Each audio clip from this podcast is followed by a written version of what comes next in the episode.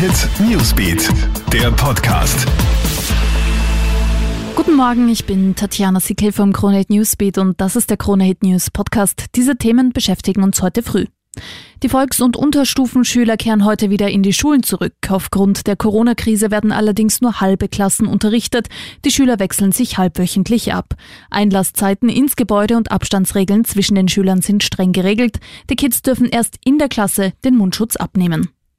In Italien geht man mit heute auch wieder einen Schritt in Richtung Normalität. So werden der Kleinhandel, die Gastronomie und der Tourismus, Museen und Bibliotheken wieder geöffnet.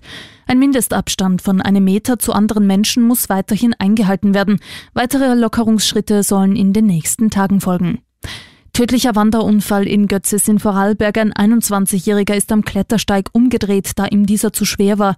Am Rückweg ist er ausgerutscht und 100 Meter einen steilen Abhang hinuntergestürzt. Für den jungen Mann kam leider jede Hilfe zu spät.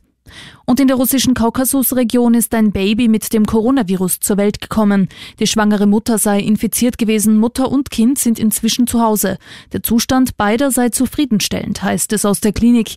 Es ist der dritte Fall weltweit, wo ein infiziertes Baby geboren wird.